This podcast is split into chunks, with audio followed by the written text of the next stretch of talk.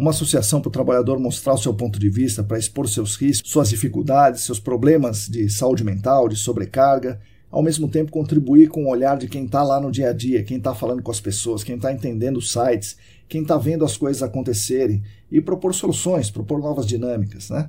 E claro, a associação vai servir para equilibrar um pouco a correlação de forças, entender o que se passa nas outras empresas, né? É, eventualmente participar de fóruns como a BNT, câmaras técnicas, conferências.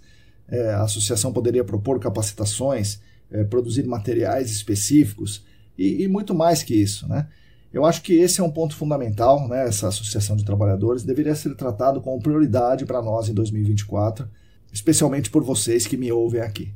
O Alain Humberto já me falou diversas vezes que gostaria de propor isso, gostaria de reunir as pessoas, falou aqui no podcast isso. Então, quem achar que isso é interessante, quem achar que isso é importante, pode falar diretamente com o Alain ou pode falar comigo que eu encaminho a conversa com ele. Né? Acho que plantar essa semente agora em 2024 trará bons frutos em um futuro próximo trará esperança para o nosso mercado. Acho que esse início de ano é um bom momento para a gente pensar nessa semeadura.